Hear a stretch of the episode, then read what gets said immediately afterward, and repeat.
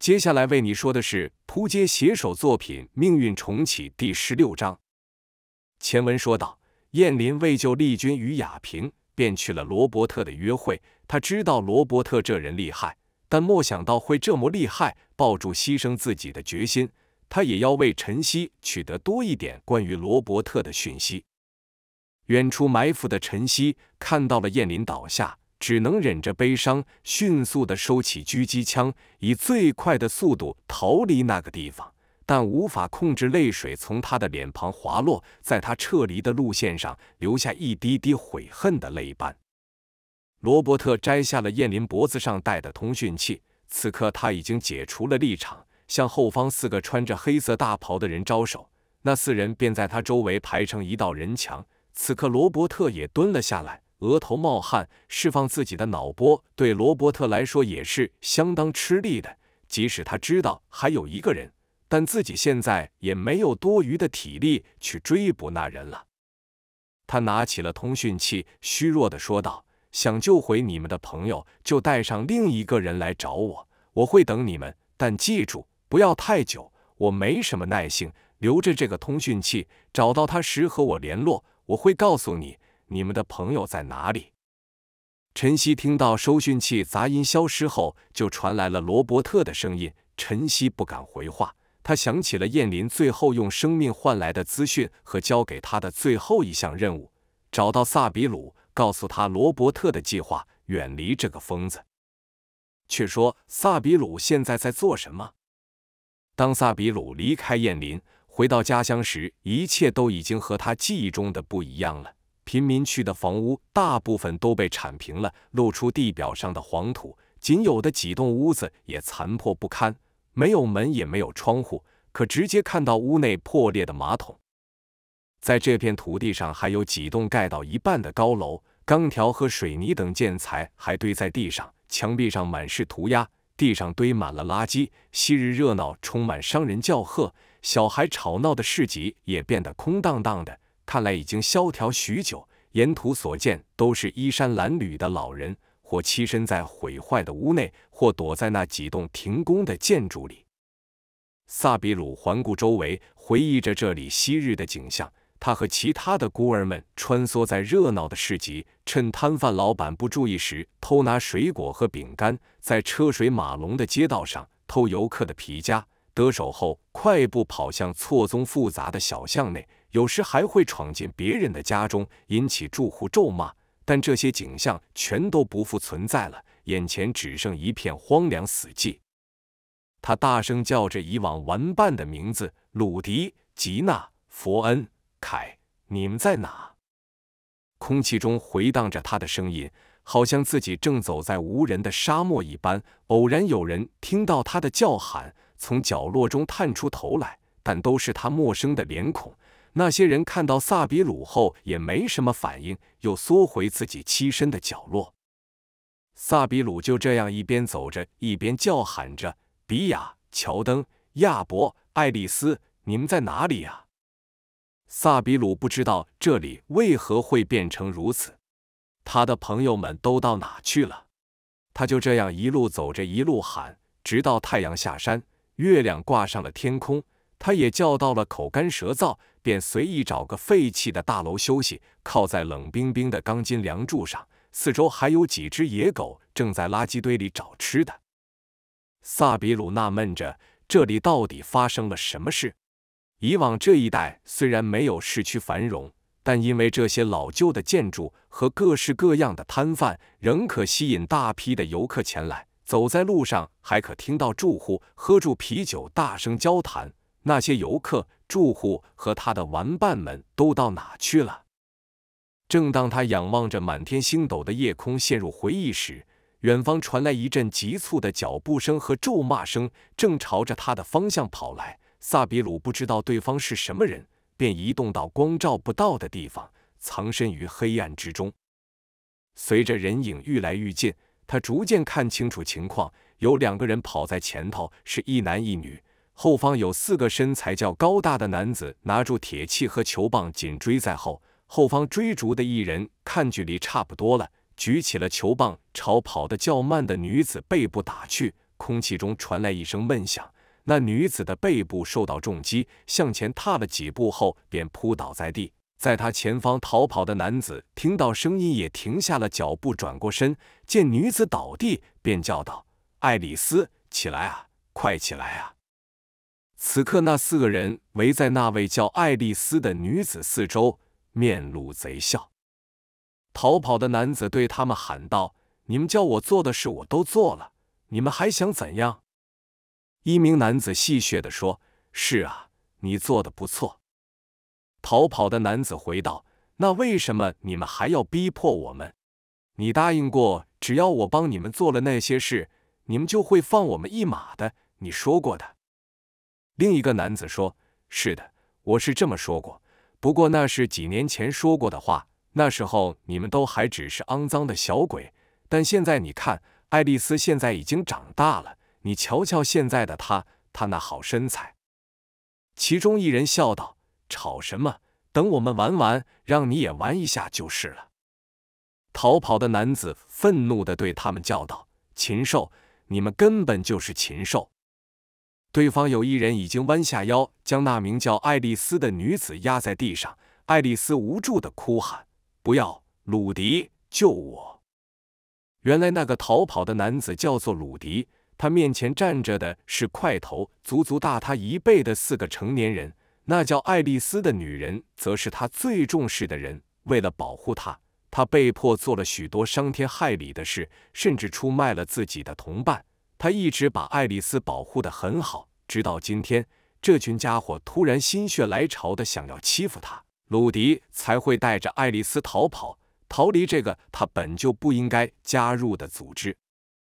爱丽丝在地上不断的挣扎，哭喊求饶，但对方的力气太大了。那男人对爱丽丝的不配合感到有些烦躁，骂道：“臭女人，给我乖一点！”并举起巨大的巴掌打向爱丽丝的右脸，啪！空间中回荡的清脆的声响，这一声响也把一直不敢反抗的鲁迪打醒了。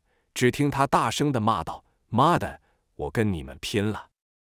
鲁迪冲向那四人，但他手上什么武器也没有。对方挥动球棒就朝他的头打去，鲁迪举起手臂抵挡，但腰间又被人狠狠的打了一下，他吃痛的弯下了腰。但仍鼓起最后的力气往前冲，推开压在爱丽丝身上的男人。其中一人举起球棒就要朝鲁迪的后脑砸下时，却感到有人从后方抓住了他的球棒。接着是一阵巨大的耳鸣，有人朝他的两耳同时用力的拍了一掌。这一掌几乎要把他的意识给震飞了。那人站立不稳，就跪了下去。在月光的照射下。只见那人跪下的身后还有一道人影，另外三人转身一看，见是个右脸有着刀疤、一头黑色卷曲的短发、脸颊消瘦的少年。他们没想到在这废弃的地方居然还有人，更莫想到这人居然敢对他们出手。但看这人年纪和鲁迪差不了不少，虽然有些出乎意料，但这群恶人平常耍狠惯了，也没再害怕。稍稍迟疑了一会。另外二人就拿起武器朝那少年打去，但那少年的速度比他们快太多了。在他们手臂正要挥动的时候，那少年手中的球棒已经重重的砸向了其中一人的脸，力道之强，让那人整个往后翻了一圈，是正脸倒地。少年的另一手已经掐到了另一人的脖子上，那人感觉到好似有铁钳般夹着自己的脖子，接着就被那少年整个抬了起来。丢抛向那个之前压在爱丽丝身上的男人身上，接着那少年就拿起球棒砸碎了其中一人的膝盖，骨裂的声音在夜里显得格外清脆。那少年又捡起铁棍，猛力的刺向一开始压在爱丽丝身上那男人的腹部，铁棍刺透了那可恶的坏人，将那人牢牢的钉在地上。鲁迪原本趴在爱丽丝身上，已经准备好挨一顿揍了。甚至有了会被打死的心理准备，但见那群人一瞬间都倒在地上，他感到莫名其妙，转过了身，看到了那个少年，就听那少年露出微笑，对他们说道：“好久不见，鲁迪、爱丽丝。”鲁迪一开始还认不出眼前的少年是谁，瞧了好一会才叫道：“萨比鲁，是你吗？真的是你！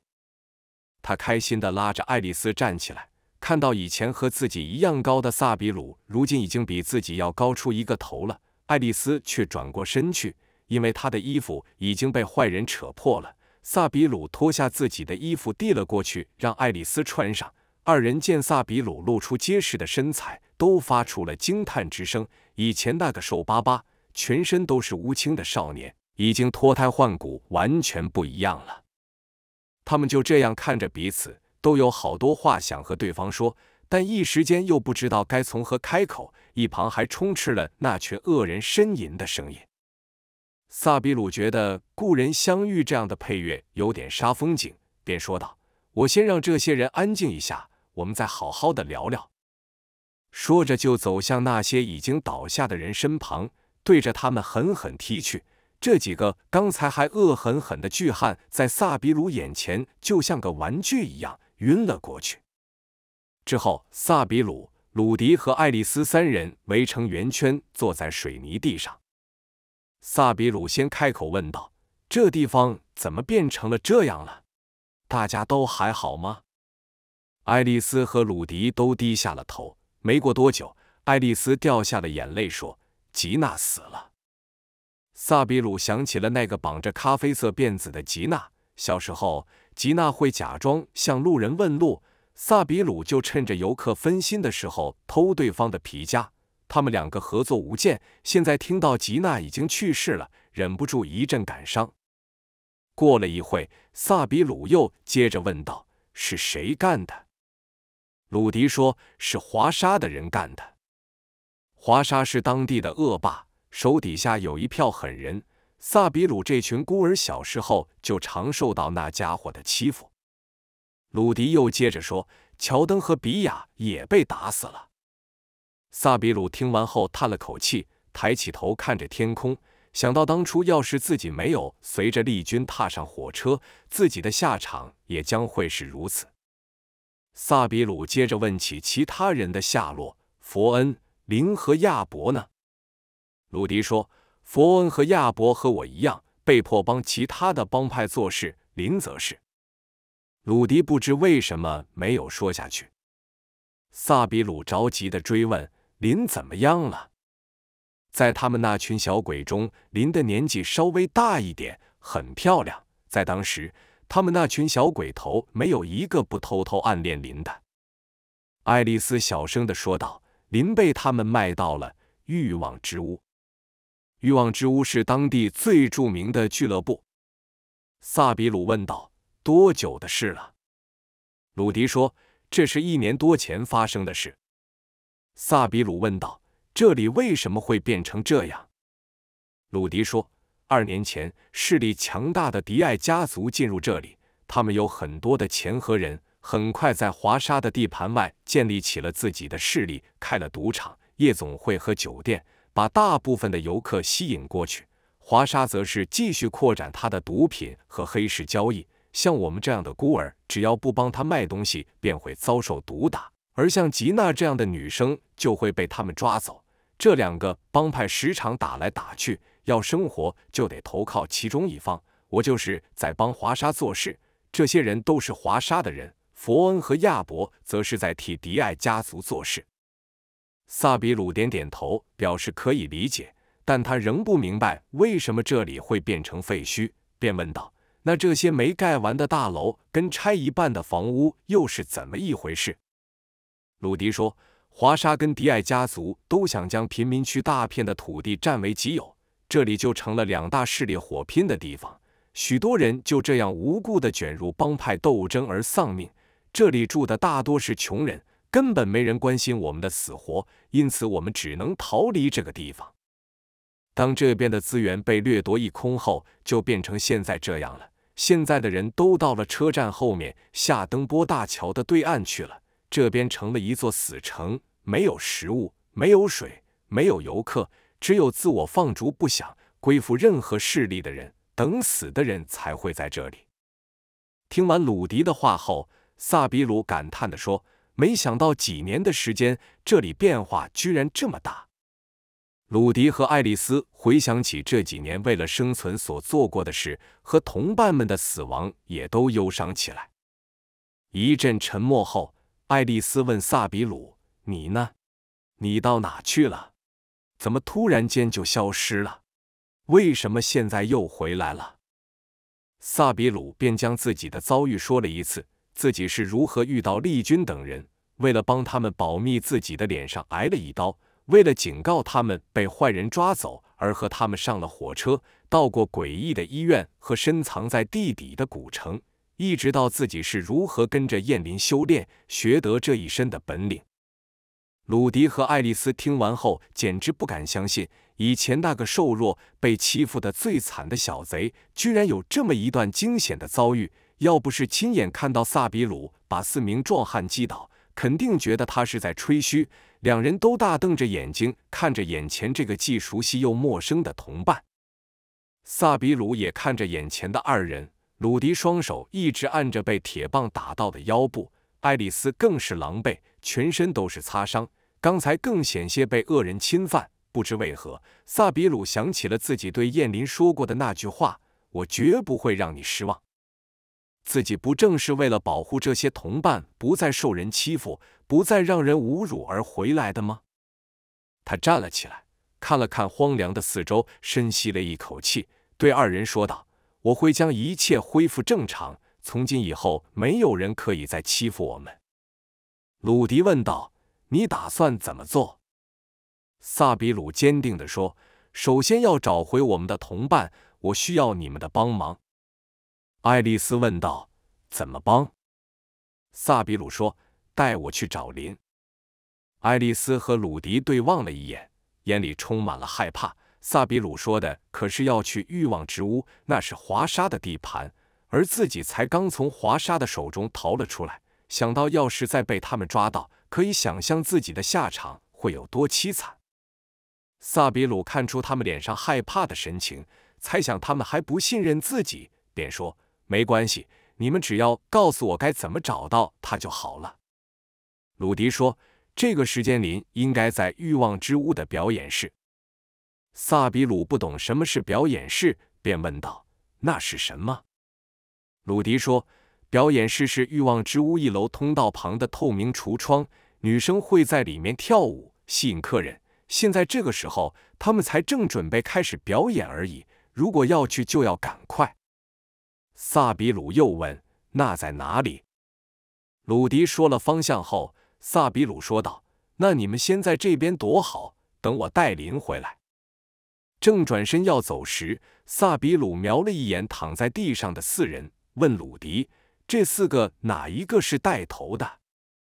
鲁迪指着刚才那想要侵犯爱丽丝的那人，萨比鲁便将其余三人了结了，告诉鲁迪：“看好他，别让他死了，我还有话要问他。”接着就朝鲁迪所说的方向奔去。萨比鲁来到了下登波大桥的另一端。一下桥，就立刻看到一栋华丽的建筑物，外墙上闪亮的霓虹灯写着“欲望之屋”几个大字。门外停满了昂贵的跑车，门口处还用红线区分成两区，打扮新潮的年轻人与穿着西装的中年人在红线内排着队，看起来比较有派头的人则由 VIP 入口直接进入。萨比鲁是直接朝 VIP 的入口走去。门口的保镖一看萨比鲁的打扮就不像是有钱人，便拦住他，轻蔑的说道：“这边不是你这种角色。”后面的话还没讲完，萨比鲁就给了他一记上勾拳，将这个壮汉打飞，撞到后方的大门，把门都给撞开了。壮汉手上的名单和钢笔也掉落在地。萨比鲁捡起了名单，收在口袋，走了进去。一旁的人看到打架，便鼓噪起来。见到门开了，就一窝蜂的挤了进去。一走进里面，萨比鲁就感受到震耳欲聋的派对音乐。走道是由一块块会变色的亚克力板拼成，走道的两旁是一片片透明的大玻璃，玻璃内是一个小小的舞台，里面有钢管，女人正在橱窗内绕住钢管，百姓感撩人的姿势。萨比鲁一边往内走，一边看着橱窗里的女人。从中寻找记忆中林的身影，一直来到走道的中央。他停下了脚步，因为他看到一头长发的女人正对着橱窗外的人摆姿势。萨比鲁认出来了，这个女人正是林。但是林没有并认出萨比鲁，以为萨比鲁和他身旁一个染着绿色刺猬头的少年是一伙的。他仍继续在钢管上卖力扭动着身体。萨比鲁看着林的双眼，仿佛看到了一具没有灵魂的机器。林被这群人变成了一个提供性服务的机器。萨比鲁想到了以往林的种种模样，感到无比愤怒，对这群眼里只有欲望没有人性的人打从心里憎恨。萨比鲁一把抓起那少年的头，猛力地朝玻璃撞去。那少年登时被碎玻璃刮得满脸是血，头还卡进了玻璃箱内。萨比鲁又朝他在玻璃墙外的身体补了几脚，直到将囚禁着林的玻璃墙整片弄碎。这突如其来的举动把一旁的客人都吓傻了，立刻跑了出去，也把橱窗内的林吓了一大跳，蹲坐在角落，害怕的看着眼前这个脸上有刀疤的少年。萨比鲁看到林的眼神露出了一点人性，不像刚刚那样，即便是充满着恐惧。萨比鲁对林温柔地说：“林，我是萨比鲁啊，还记得我吗？”林盯着眼前这个少年，一时没有反应。萨比鲁说：“别怕，我是来带你回去的。”说着，他脱下了那个倒霉少年的衣服，让林穿上，牵起林的手，往通道底部跑去。林身不由己的被这强壮的少年拉着走，害怕的问道。你要带我去哪？这是条死路。萨比鲁对林说：“放心，路是由人开的。”萨比鲁早已看到走道的底部虽然是一面墙，但上方的窗户足够他俩穿过去。他随手抓起一个寻欢客，猛力的朝窗户掷去，哐啷一声响，西装男的身体就撞破了窗户，摔到了另一边。萨比鲁抱起了林，像猫一样轻巧的跳了过去。林躺在萨比鲁的怀里，在夜色中端详着这个少年，像是突然想起来什么，惊讶的说道：“我想起来了，你是萨比鲁。”萨比鲁没有停下脚步，仍快速的朝贫民区的方向奔跑，笑道：“我刚才不就说过了吗？”两人一直跑到了那栋废弃的建筑物里，放下了林。林看到爱丽丝和鲁迪也在这，地上还有四个人，他看过。这些都是华沙手下的人，现在他完全搞不清楚这是怎么一回事了。鲁迪和林打了声招呼，爱丽丝也对林点了点头。林一头雾水的问道：“你们怎么在这里？他们又发生了什么事？”林疑惑的一会看着鲁迪，一会看着爱丽丝和趴在地上的四个人，最后眼光停在了萨比鲁身上。萨比鲁知道这一切又得重头说起，但此时他还有更重要的事情要做，便对爱丽丝说：“可以帮我和林解释一下吗？”爱丽丝点点头。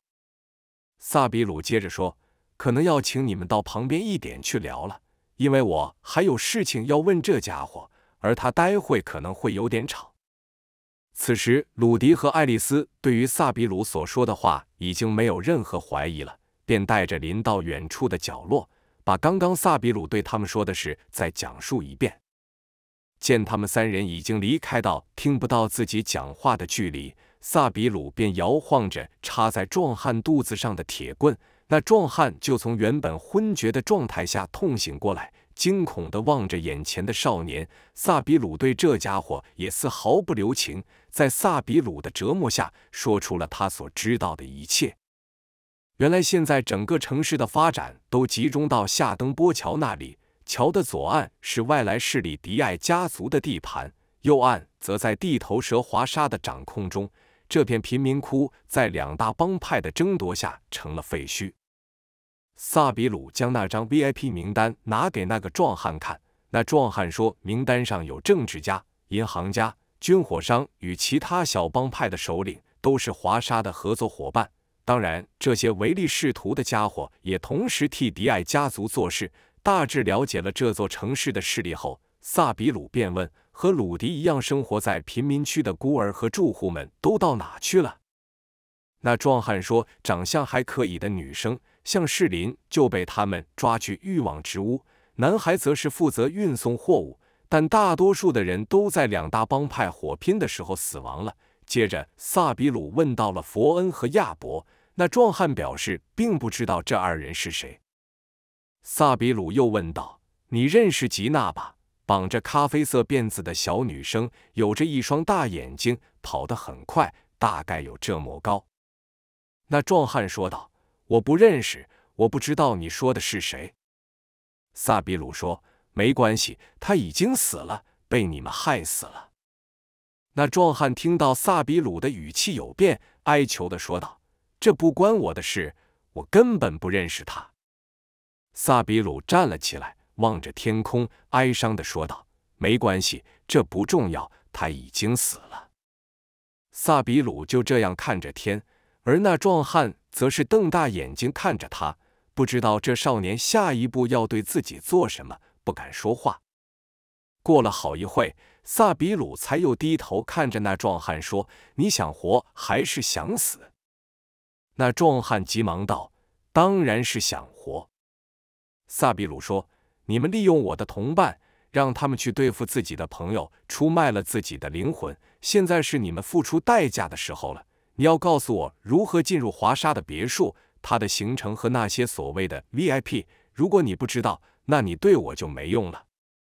那壮汉眼见有生机，赶忙回答：“我知道，我知道，我就是负责华沙别墅的守卫。华沙很信任我，你看他连欲望之屋都交给我管理，所以我才认得 VIP 名单上的每个人。”萨比鲁说：“很好，现在开始你为我做事，记住你新老大的名字——萨比鲁。”接着，萨比鲁从口袋中拿出了一个小东西。用力地拍入了那壮汉的后脑上，那小东西插入了壮汉的脑后，立刻长出道沟，深深地插入皮肤内。那壮汉痛得差点晕了过去。萨比鲁说道：“这是一颗炸弹，只有我可以启动。”接着，萨比鲁将那根插着壮汉的铁棍拔了出来，替他上药包扎，问了那壮汉的名字。那壮汉回：“安东尼。”萨比鲁又从旁边已经死去的一人身上拿出了手机，说道：“我要你回去，把那些 VIP 都约到欲望之屋，我想跟他们好好的聊聊。”安东尼说：“我需要一个礼拜的时间，才能再把这群人聚在一起。”萨比鲁说：“可以，现在你可以走了。一个礼拜内我没收到讯息，你知道会如何？”说话的同时，萨比鲁从口袋拿出了一个按钮，一压下，安东尼脑后便发出滴滴的警示声。安东尼紧张摸自己的后脑，摸到了像一个弹珠的东西镶在头皮上，滴滴声愈来愈急促。安东尼恐惧地看着萨比鲁，在第三秒的时候，萨比鲁松开了按钮，声音就消失了。这个举动只是要让安东尼知道自己是玩真的。见安东尼还没有动作，就这样躺在地上看着自己，萨比鲁又说道：“我要是你，就会把握时间回去准备那些事情。”安东尼此刻才意会过来，连滚带爬的朝下登波大桥的方向离去。萨比鲁回来的第一晚，便是漫长的一晚。第二日，萨比鲁向鲁迪询问佛恩和亚伯的下落。鲁迪说。佛恩和亚伯都在迪艾家族开设的百花天堂赌场里工作，萨比鲁便又独自前往寻找以前的伙伴。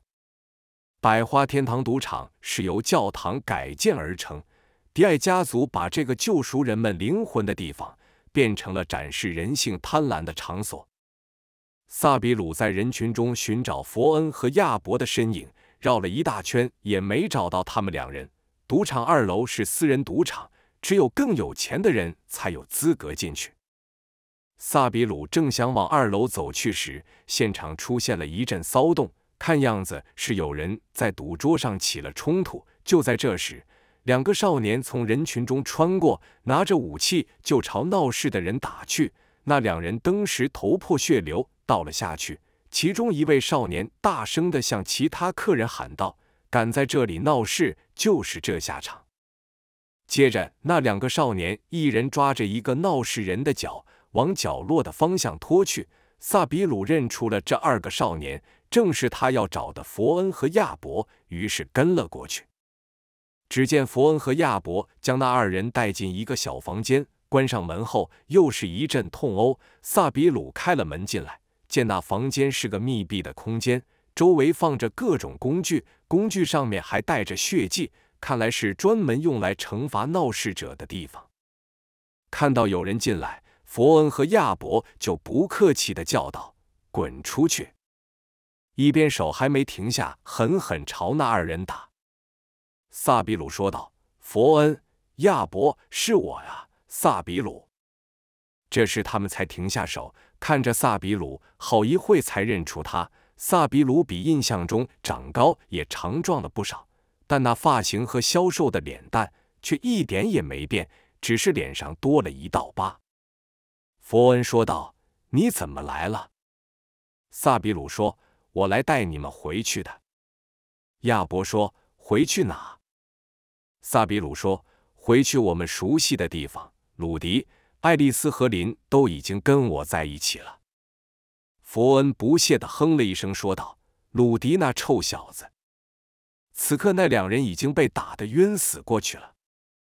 亚伯问道：“你指的回去是回去那个贫民窟？”佛恩大笑了起来，说道：“回去那个吃不饱、穿不暖、每天受人欺负的地方？你在和我开玩笑吗？那里已经成为一片废墟了，你知道吗？”萨比鲁肯定地说：“我会把那里重建起来，就像以前一样。”佛恩嘲讽地说道。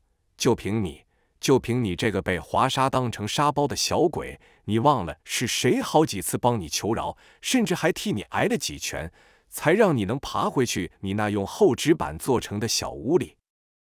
当他们小时候被欺负时，萨比鲁倔强的脾气总是换来别人的耻笑和更多的拳头，好几次都是佛恩替他下跪讨饶，对方才饶过了他。萨比鲁没有忘记这些事情。所以听到佛恩这样讲，他也不生气。萨比鲁说：“我跟以前不一样了，我有足够的能力保护你们。”佛恩摊开手，假意整理了一下自己的衣服，说道：“我看起来像是需要被保护的人吗？”说完，又恶狠狠地朝躺在地下的两人踢了几脚，说道：“这种弱者才需要被保护。”萨比鲁看着眼前的佛恩。在他身上找不到以往会替弱者出声的感觉，取而代之的是一种张狂和一股被压抑的愤怒。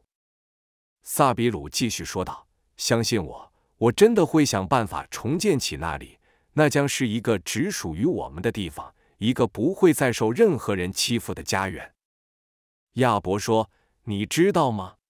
我们所认识的人都死的差不多了，吉娜、乔登、比亚和其他人。”一切都是为了生存，我们不得不加入其中一方势力，然后替他们抓其他的同伴。佛恩插口说：“我们过得很好，迪艾让我们管理这间赌场。你看到我们身上的衣服了吗？不是以前那破旧的二手衣了。这里美女，有美酒，有钱，回去那破烂地方干嘛？”佛恩走上前，用手指用力地搓着萨比鲁的胸口，说道。看你饿成这个样子，是不是有好几天没吃饭了？你先管好你自己吧，废物！眼前的佛恩已经不是萨比鲁所认识的人了，他变得和那些恶棍一模一样了。萨比鲁脱口而出的说道：“佛恩，你变了。”佛恩说：“我当然变了，因为我知道怎么生存。我比你还有其他人都知道怎么生存。”萨比鲁说：“不。”你变得和他们一样了。佛恩听到眼前这个以前常受他保护的小鬼好像在教训自己一样，忍不住对着萨比鲁怒吼道：“你以为你是谁？我是不一样了。我和乔登不一样，我和比亚、吉娜都不一样，所以我还活着。他们都死了，你听到了吗？他们都死了。”说完，便用力的推了萨比鲁一把，将他撞到墙上，接着甩门离去。